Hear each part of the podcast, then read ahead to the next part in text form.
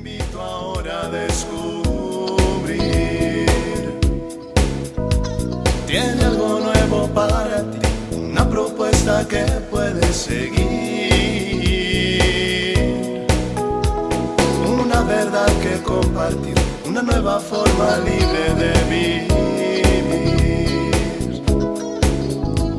Un sencillo estilo de servir, el camino hacia la santidad. Paz y bien, te saludo en otra cápsula de paz y bien. Invocamos al Espíritu Santo para que nos acompañe en estos momentos de reflexión, de paz, de encuentro con Jesús.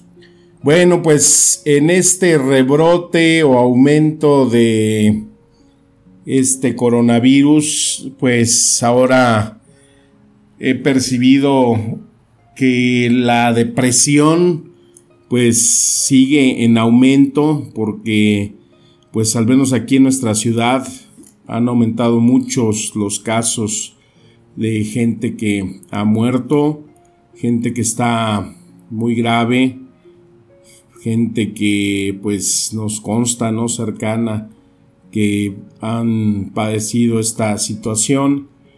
Y pues se vuelve algo difícil de manejar, algo que pues muchas veces nos sobrepasa y que pues esa depresión por la situación del encierro, la enfermedad, el miedo, pues muchas cosas que pueden causarnos ese desánimo, pues cómo lo podemos manejar.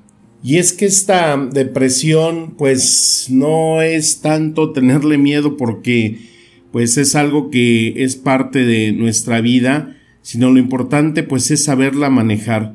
¿Te imaginas si yo te dijera que Jesús tuvo depresión, qué me dirías? Ay, no manches, este que fumó o que, que ha bebido ya le afectó también el encierro.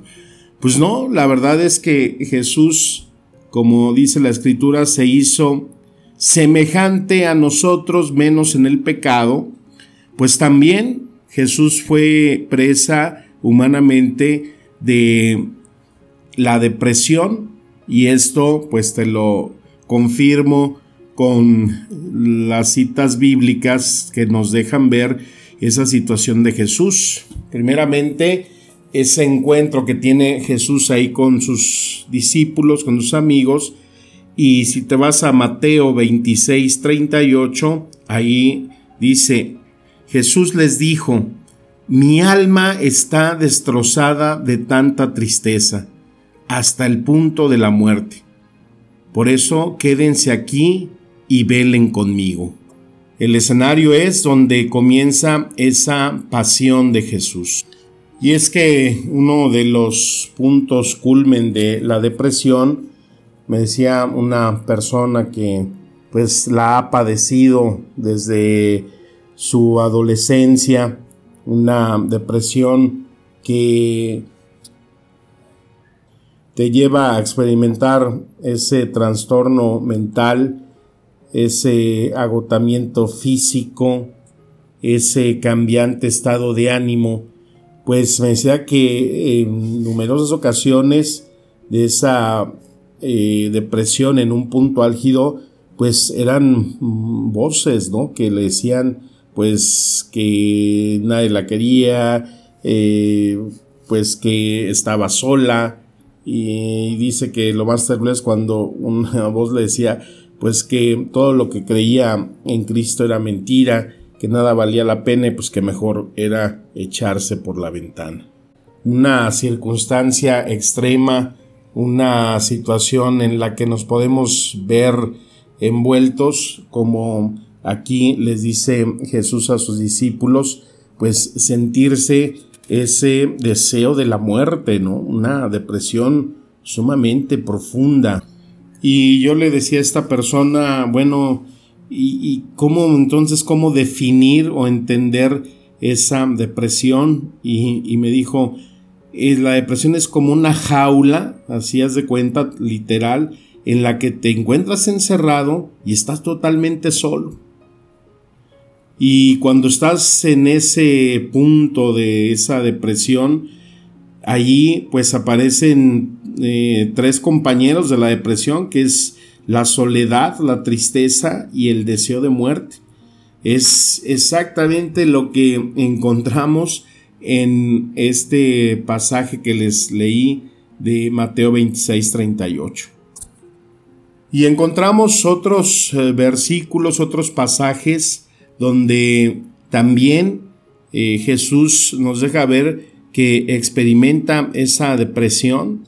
La explicación para entender que Jesús tiene esta experiencia de depresión, de sentir el deseo de muerte, pues siendo él el Hijo de Dios, pero hecho humano como nosotros, es el que también en esa experiencia humana pues abarca todas las situaciones eh, difíciles. Saber por qué él experimenta una depresión, pues para entender la condición humana y también para saber cómo podernos ayudar y liberar. Por eso lo tenemos como el sumo sacerdote en el cual creemos y en el cual ofrendamos ante él todo aquello que lleva a desgastar nuestra alma. Y también parte de ese dolor humano de Jesús pues es el saber que esos amigos, esos compañeros a los que ya no llamaba siervos pues también lo iban a abandonar, lo iban a dejar. Esa experiencia de soledad lo hacían sentirse solo y pues uno de los activadores de esa depresión pues es sentirse en la soledad, como me decía esta persona, ¿no? Como en esa jaula, encerrado y solo. Pero ¿qué hace Jesús ante esta depresión? Bueno, yo encuentro otros eh, dos momentos, dos versículos. Si nos vamos al Evangelio de San Juan, en el capítulo 6, versículo 66, dice, desde aquel momento, muchos de sus discípulos lo abandonaron y dejaron de andar con él. Entonces Jesús mirando a los doce les dijo, ¿ustedes también quieren irse?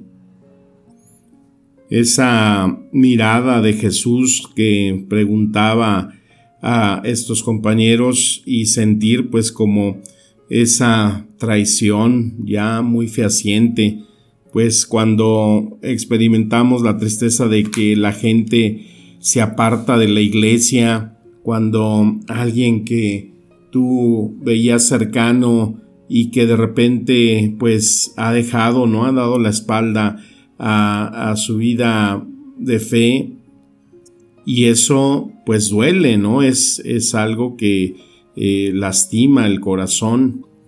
Otro momento muy difícil de Jesús y que también lo lleva a experimentar esta depresión, esta dolencia del alma, pues fue con la muerte de Juan el Bautista, ese primo suyo tan querido, y que bueno, pues la escritura no da sino palabras, dibuja algunos escenarios, pero que precisamente para eso los reflexionamos, para eso estamos conociendo más esa presencia humana de Jesús en nuestra vida.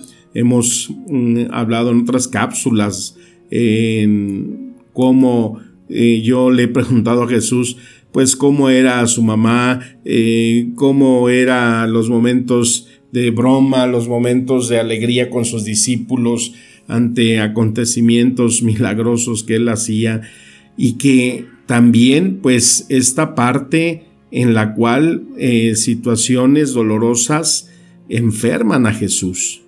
Claro que me ha tocado experimentar y compartir con personas momentos dolorosos.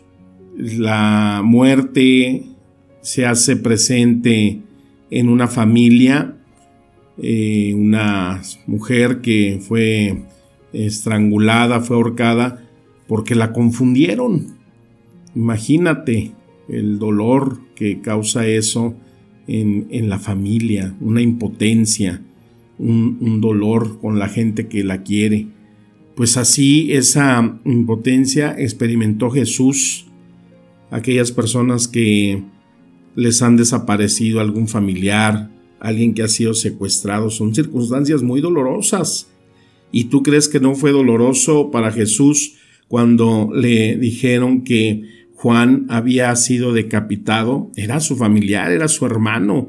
Es el que salta de gozo cuando está en el vientre de su madre y María también con, eh, en su vientre llevando a Jesús tienen ese encuentro. Dice el texto de Mateo 14, 10. Entonces, en esa fiesta que estaba Herodes y que había prometido todo lo que pidiera Herodías, envió entonces a decapitar a Juan ahí en la cárcel, y la cabeza de éste fue traída sobre un plato y dada a la muchacha, la cual la llevó a su madre. Sus discípulos vinieron, se llevaron el cuerpo y lo sepultaron. Luego fueron a informar a Jesús. ¿Te imaginas esa noticia cuando a una madre pues le avisan que le han matado a su hijo, que eh, ha sido desaparecido, que se da toda esta muestra de violencia que estamos viviendo actualmente y que pues en ese confinamiento, en ese miedo al virus, pero que la violencia no ha cesado, el crimen organizado parece que se fortalece más y, y estamos así como una pelota en una cancha de squash, ¿no? Que rebota por todos lados y nosotros rebotamos por todos lados y no vemos la salida. Y eso pues está causando, nos está causando mucha depresión, mucho sentimiento y cómo salir con esto. Pues así estaba Jesús en esos momentos. Imagínate ese sentimiento, de decir, ante ese gobernante que borracho en su fiesta y entre su mirada y pensamientos lujuriosos eh, apostó la, la, vida de Juan, de su primo, de su hermano, cortándole la cabeza, pues qué, qué muerte tan trágica, tan, tan dolorosa. Ahí entonces la tristeza invade a Jesús. Y ahí es el inicio, el camino para salir de la depresión, reconocer, ¿no? Reconoce Jesús su tristeza.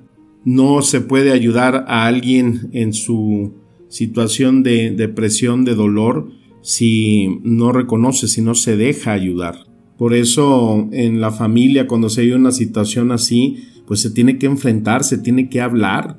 Esos sentimientos de una madre que dice me quiero morir, pues hay que acompañar en, en ese duelo, en esa situación. La persona que se siente en esta situación también se debe de dejar ayudar y esto lo vemos en el mismo Jesús si vamos otra vez a Juan en el capítulo 12, 27, dice, Ahora mi alma está muy entristecida. ¿Acaso debería orar, Padre, Padre, sálvame de esta hora? Pero esa es precisamente la razón por la que vine. Y esa es otra cosa que hace Jesús. Se va acompañado de sus amigos en esa soledad a orar, estar con aquellos que sabía que podía encontrar verdadera ayuda. Y qué importante es que en los momentos de depresión se busquen las buenas compañías. No podemos ayudarnos de gente que es negativa, es gente conflictiva. Pues tenemos que buscar buenas compañías, personas positivas. Y por eso la familia, si pertenecemos a un grupo, esas compañías siempre son solidarias, son medicinales. La misma iglesia, las estadísticas dejan ver que las personas que se congregan en una iglesia sufren menos depresión que quienes no lo hacen. Así como tenemos grupitos de WhatsApp de amigos, de familia, pues también tenemos que tener grupos de WhatsApp en donde pues tengamos un respaldo de oración, un respaldo espiritual un respaldo moral y anímico, de amigos, de apoyo, donde ahí podamos hasta externar nuestros sentimientos y nuestras lágrimas. Fíjate lo que dice Mateo 14:3, en cuanto Jesús escuchó la noticia de la muerte de Juan, salió en una barca a un lugar para estar a solas, a solas con sus discípulos. Pero lo siguiente que hace Jesús pero las multitudes oyeron hacia dónde se dirigía y lo siguieron a pie desde muchas ciudades. Imagínate lo que podría haber dicho Jesús, no, oye, qué hartura, estos no me dejan ni siquiera vivir el duelo. Pero sigue el versículo diciendo, cuando Jesús bajó de la barca, vio a la gran multitud, tuvo compasión de ellos y sanó a los enfermos. O sea, Jesús deja de estar viendo su depresión, deja de estar viendo su propio dolor y se enfoca en el dolor humano, en el dolor ajeno, y eso despierta su compasión. Juan 13, 1 nos dice Jesús sabía que había llegado su momento para dejar este mundo y regresar a su Padre. Había amado a sus discípulos durante el ministerio que realizó en la tierra y ahora los amó hasta el final. Esa muestra de amor de Jesús en todo momento supera cualquier indicio de depresión. Ese espíritu de servicio donde Jesús se ciñe la túnica y se pone a lavarle los pies a sus discípulos. Y después de lo que hace Jesús es orar. Después de despedir a la gente, subió a las colinas para orar a solas. Mientras estaba allí solo, cayó la noche, dice Mateo 14:23. En Getsemaní, ¿qué es lo que hizo Jesús? Pues oró, y ese es el gran secreto para salir adelante, para vencer ese demonio de la depresión y que es una oración que, como nos enseña Jesús, tiene que ser intensa, tiene que ser cotidiana, tu relación diaria con Dios. Y lo siguiente que hace Jesús es una declaración. Allí en Juan 16:32 dice, pues he aquí que viene la hora y ya ha llegado en que ustedes me dejarán completamente solo. Pero yo no estoy solo, porque el Padre está conmigo. Por eso ahí, como nos dice Pablo en los Efesios, hay que estar siempre cantando salmos, alabanzas al Señor, que es lo que hacen nuestra mente y nuestro corazón conectarlo con Dios. El Salmo 42 nos dice, ¿por qué estoy desanimado? ¿Por qué está tan triste mi corazón? Pondré mi esperanza en Dios, nuevamente lo alabaré a mi Salvador y mi Dios. Y eso es a lo que nos invita Jesús, a dejar a un lado nuestro dolor, nuestra tristeza, nuestros sentimientos, nuestra enfermedad, nuestra depresión. Saber que Él puede vencer todo, enfermedad, circunstancia, dolencia. Toma entonces estos ejemplos que el mismo Jesús nos ha enseñado y que quizás si nunca los habías percibido, ahí están. Es este Jesús que se encarna en nosotros en cualquier circunstancia, enfermedad y problema. Y por eso es que siempre decimos que la palabra nos administre espíritu y vida y también la sanidad de todo nuestro ser. Te mando un fuerte abrazo, mi deseo de paz y bien. Amén.